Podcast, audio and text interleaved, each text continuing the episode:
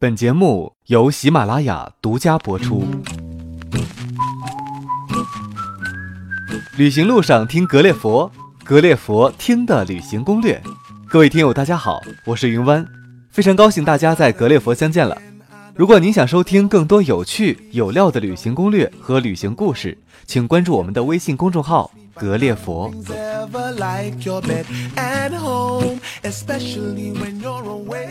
如果问你欧洲最富裕的城市是哪一个，你会怎么回答呢？巴黎、柏林还是伦敦？这些首府城市虽然名气很大，不过比起含金量，都要被苏黎世远远地甩在身后了。没错，苏黎世才是全欧洲最富裕的城市。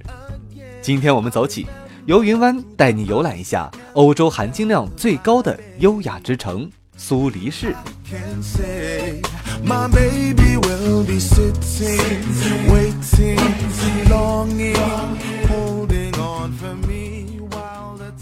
苏黎世不仅是瑞士最大的经济中心，也是西欧重要的金融中心。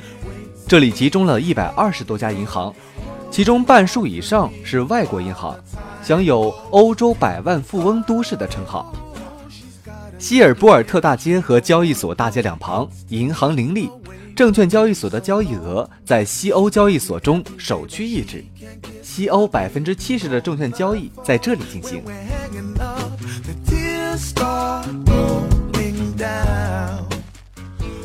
苏黎世是瑞士最大的城市，位于阿尔卑斯山北部，苏黎世湖西北端，利马特河同苏黎世湖的河口，背山面水，堪称聚财的福地。苏黎世在克里特语里的意思是水乡，城市内外的河湖水量丰沛，人口三十六点九万。早在两千年前，这里就已经形成村落。到十八、十九世纪，苏黎世成为瑞士德语民族的文化、教育和科学中心。许多著名的科学家，包括爱因斯坦和核物理的创始人之一的沃尔佛同波里，都在这里学习和工作过。这个城市不但有钱，还有脑子，人杰地灵。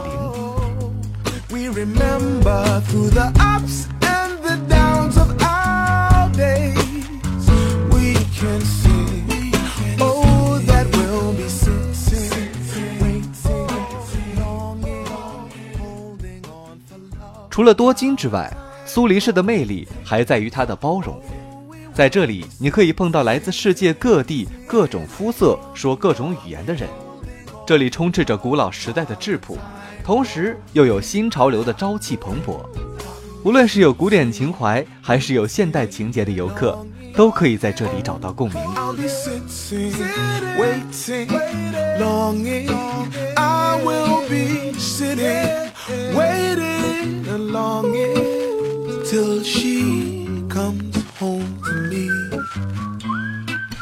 来一个地方旅游，一定要抓住这个地方的魂。那苏黎世的魂，就要感觉人文气息，主要体现在教堂、美术馆和博物馆上。苏黎世总数算起来要超过五十多处。那究竟哪些景点是不容错过的呢？现在云湾就带您一探究竟。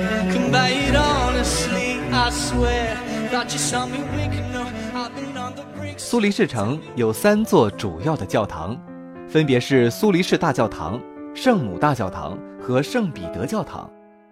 苏黎世大教堂是一座修道院教堂，位于利马特河岸，始建于一一零零年前后，其建筑风格以罗曼式的双塔闻名，是苏黎世公认的城市地标。不过，如今我们看见的双塔是一七八七年重建后的样子。一七六三年，双塔曾遭到火灾毁坏。不过如此一来，却使得大教堂成为了罗马风格、后哥特风格以及新哥特风格的混合体。地下教堂和圣歌队席位是苏黎世大教堂现存最古老的部分。百年沧桑过后，你依然可以看到装饰上那些残留的壁画痕迹。教堂内的彩画玻璃和凯撒大帝的画像是瑞士现代艺术大师贾科梅蒂的杰作。大教堂的南侧是扎里曼大帝怒目而视的雕像，据说最早的教堂就是为扎里曼创建的。而面对的圣母大教堂，则是查理曼的孙子所建。最近的考古证据证明，此处是罗马人的墓地。苏黎世大教堂与圣母大教堂隔河相望，二者在16世纪瑞士宗教改革中都起到了举足轻重的作用。1520年，慈运礼在苏黎世大教堂任职期间，开始了瑞士德语区宗教改革。他赢得了一系列由法官主持的辩论，最终导致当地政权批准教会与罗马教宗断绝关系，并改变了很多城市和规矩，使这个教堂成为宗教改革史上最重要的地点之一，也成为瑞士德语区宗教改革的诞生地。苏黎世大教堂内设有宗教改革博物馆，苏黎世大学神学院也设立于此。苏黎世大教堂对面的圣母大教堂是一座归正会教堂。所谓的归正会，值得是归正神学，重心在于唯读圣经和不断归正，强调纯正的教义。由于人都可能犯错，归正神学就要不断的以检讨自己的神学是否符合圣经，这就是不断归正的精神。圣母大教堂的前身。是在公元八五三年建立的一个修道院，当时修道院的院长权力大到可以任命市长，是事实上的城市管理者。十四世纪之后，修道院的权力才逐渐变小。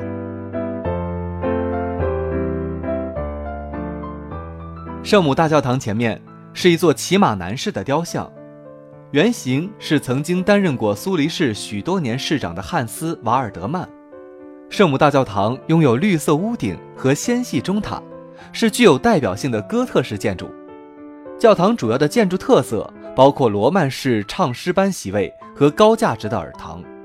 除了拥有苏黎世州最大的管风琴，最值得一看的还有彩色玻璃窗。中殿北侧的玻璃窗是由贾科梅蒂的堂兄奥古斯特绘制的，而南侧的圆花窗则是夏卡尔绘制的。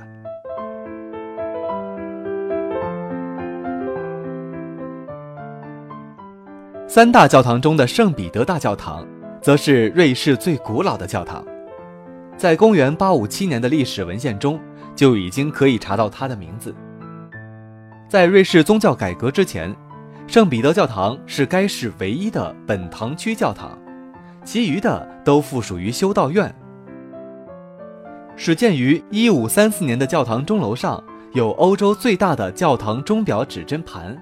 钟的盘面直径有八点七米，时针长三米，分针长四米。这个教堂钟楼用于监视火灾，据说一旦发生火警，就有人把一面旗伸向火灾发生的方向，以此告诉人们救火的位置。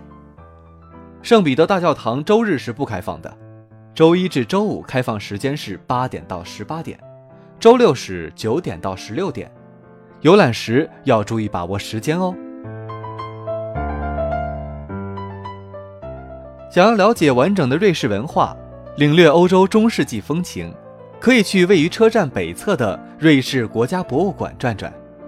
这座博物馆本身就像是一座中世纪城堡，这里展示了从史前文明到现代社会的最为全面的瑞士文化。中世纪的宗教艺术精品，文艺复兴时期的地毯、壁画、家具，十六、十七世纪的各种工艺品，十三到十八世纪的武器。经营事物，十八、十九世纪瑞士各地的民俗服装等等，包罗万象。一进入展馆，就可见到由年轻艺术家赫德勒所绘的巨幅壁画。这幅画曾在全世界声名大噪。这座如迷宫般的建筑里，有一千多间不同的陈列室，收藏着早期考古学的发现、罗马时代的遗迹、异教文化工艺品、盾形徽章等。陈列室和大厅都被装饰成十五至十八世纪的风格，尤其是中世纪以及史前文明的展品，很是值得一看。从武器、军旗、军服到祭坛绘画、宗教饰品，向每位游客展示出了一个生动的中世纪场景。与无数的影视剧比起来，这里最有魅力的地方在于真实。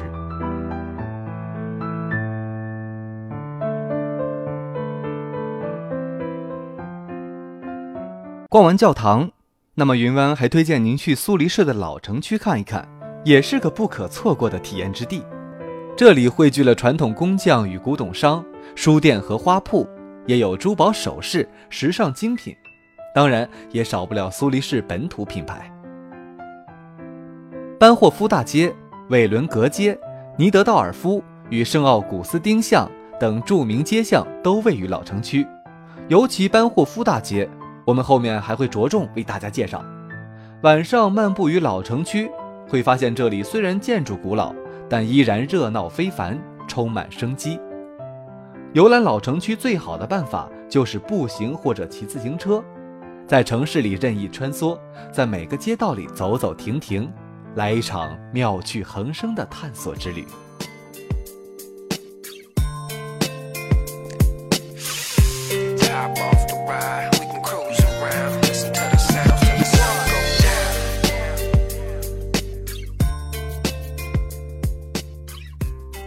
苏黎世山明水秀，除了这些古建筑和博物馆之外，苏黎世湖也是必去的景点。苏黎世湖跟日内瓦的莱芒湖一样，都是著名的冰石湖，在瑞士高原东北部，宽四公里，长约三十九公里，从苏黎世向东延伸，呈新月形。苏黎世湖西北部较深，最深处有一百四十三米，东南部较浅。湖岸坡度徐缓，遍布葡萄园和果园，向南可以远眺阿尔卑斯山。其中一段深入市中心，湖面上白天鹅、野鸭随处可见，悠闲自在，一派和谐景象。遇有前来喂食的游客，总会引来成群的海鸟前来争食，人与鸟在湖畔构成了一道独特亮丽的风景线。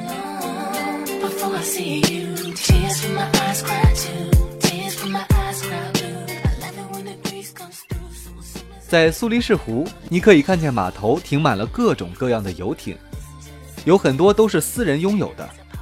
因为苏黎世湖的北岸是富人居住地，更有“金岸”之称，而南岸则称之为“银岸”。湖区风景极美，沿河畔筑有中世纪式的卵石小径，可供游人在湖边散步。还可以游泳、野餐、日光浴或者乘船游览。苏黎世湖前方是布克利广场，每逢周末就有跳蚤市场，很是热闹。如果有机会大家遇到了，就可以前去淘淘宝了。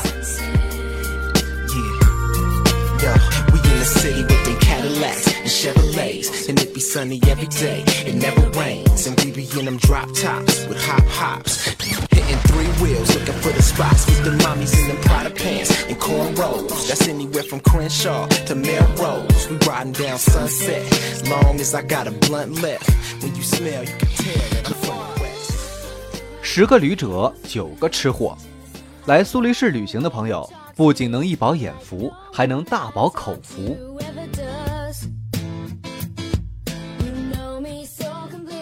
苏黎世向来有美食之城的美誉。这里汇聚了世界各地的菜肴，只有你想不到的菜品，没有你吃不到的美味。当地人的口味以喜爱甜食为主，甜品种类更不胜枚举。最著名的莫过于瑞士传统奶酪，一定要尝一尝正宗的苏黎世风味。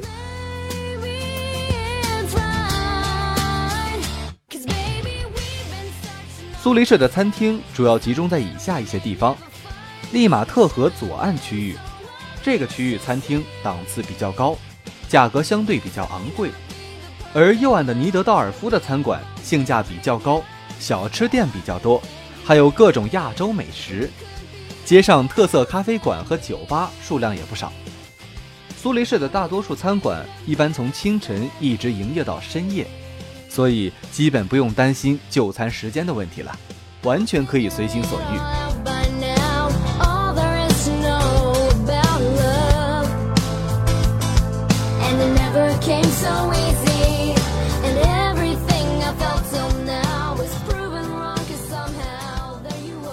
刚才呢，我们还介绍过，苏黎世是瑞士第一大城市和经济商业文化中心。无论在哪个年代，苏黎世都毫无悬念地排在前三甲的位置。因此，对于我们来说呀，在哪里吃，就取决于你的钱包了。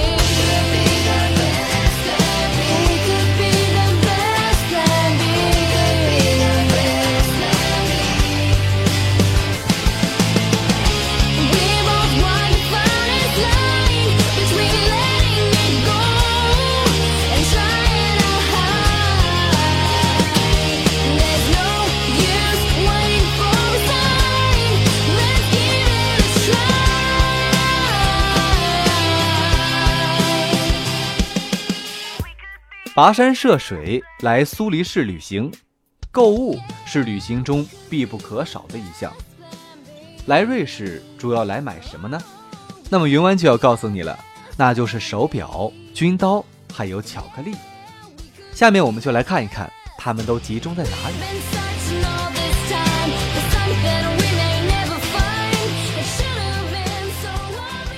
其实苏黎世的主要购物区集中在市中心。最著名的购物街有包括班霍夫大街、石主画街、老城区的圣奥古斯丁巷等等。石主画街是其中的佼佼者，Armani、CK 以及 Versace 等顶级时装店都可以在此找到。至于瑞士的土产工艺纪念品，如刺绣、花边饰物、手帕等各种精品，可以在史特臣格勒众多的精品店中搜罗到。如果要品尝新鲜制造的瑞士巧克力，就一定要前往阅兵广场及舒特亚 Spralli 的 Toyster 店。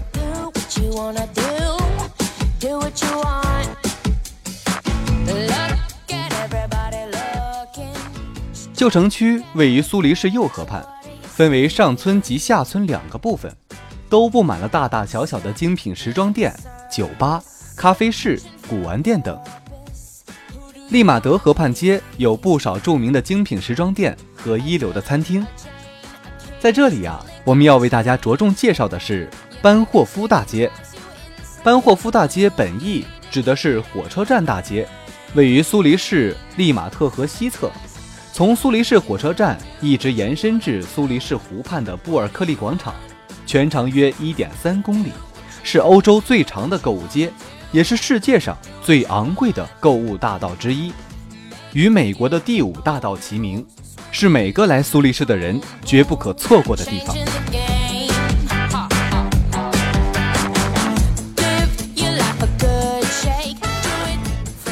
班霍夫大街是苏黎世真正意义上寸土寸金的中心，大街两旁商店林立，装潢高贵，陈列着名贵皮草、高级时装。手表、珠宝首饰以及法国香水等，确实是追求顶级名牌者的圣地。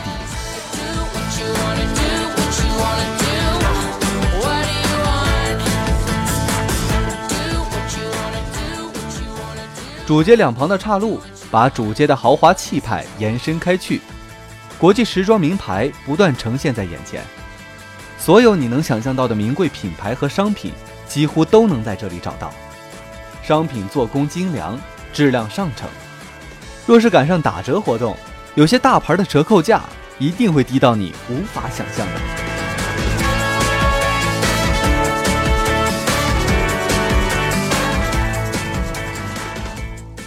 班霍夫大街也是世界知名的商业中心，有“瑞士的华尔街”之称。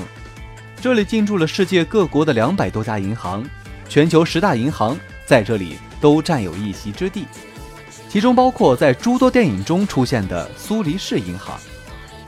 世界上最大的金市就在这里。据说瑞士诸多银行的黄金储备就存放在班霍夫大街下方，是如假包换的黄金大道。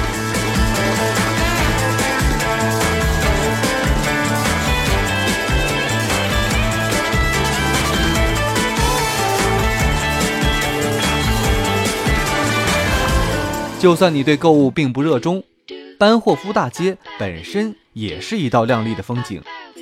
为了保持街道的整洁和空气的纯净，这里禁止汽车通行，只有有轨电车缓缓穿梭其中。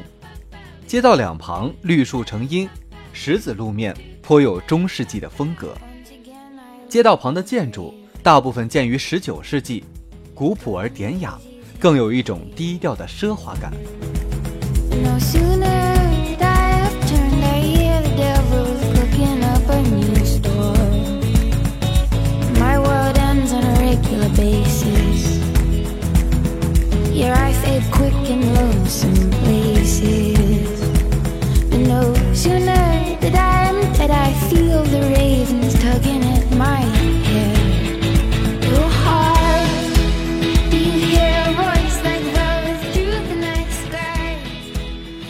最后再来说说一些行前准备事情。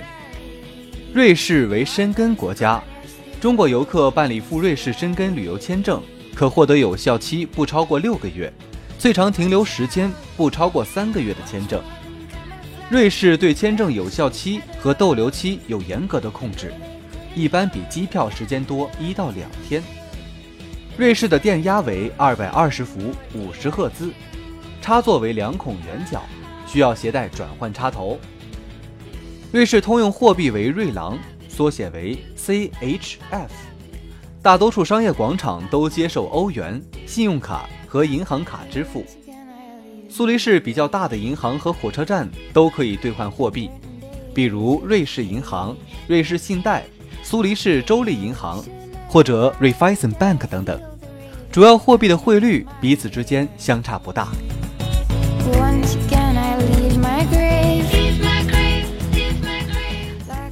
最后还要提醒大家，苏黎世属于地中海气候，海拔五百五十六米，在这里是四季分明，春夏两季最高温度不超过二十五度，气候宜人，很适合各种户外运动。秋冬季则以阴天居多，气温较低。当然，对于大部分的景点都在室内的苏黎世来说，并没有太大的影响。尤其是冬季的滑雪运动一直备受游人青睐。不过，因为来苏黎世滑雪的人比较多，这个时期的住宿价格也会水涨船高了。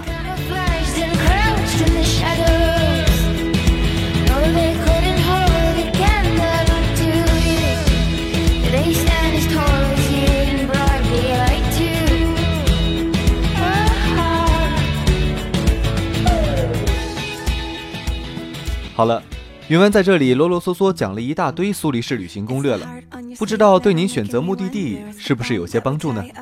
如果您还想收听更多旅行攻略或故事，欢迎关注我们的微信公众号“格列佛”。最后，云湾还有石头和编辑高旭再次感谢大家的收听。更多的旅程，更多的攻略，您对我们有哪些期待建议？还想收听哪里的攻略？欢迎通过微信与我们互动吧。我们下期节目不见不散。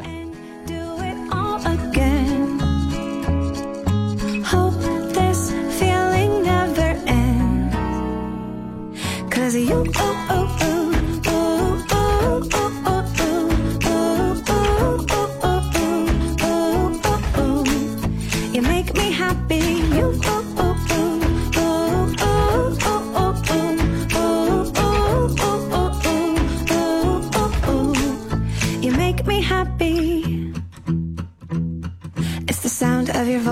End of the phone line. A tickle in my toes just to know that you're on mine. Like an ice cream sundae with a cherry on the top.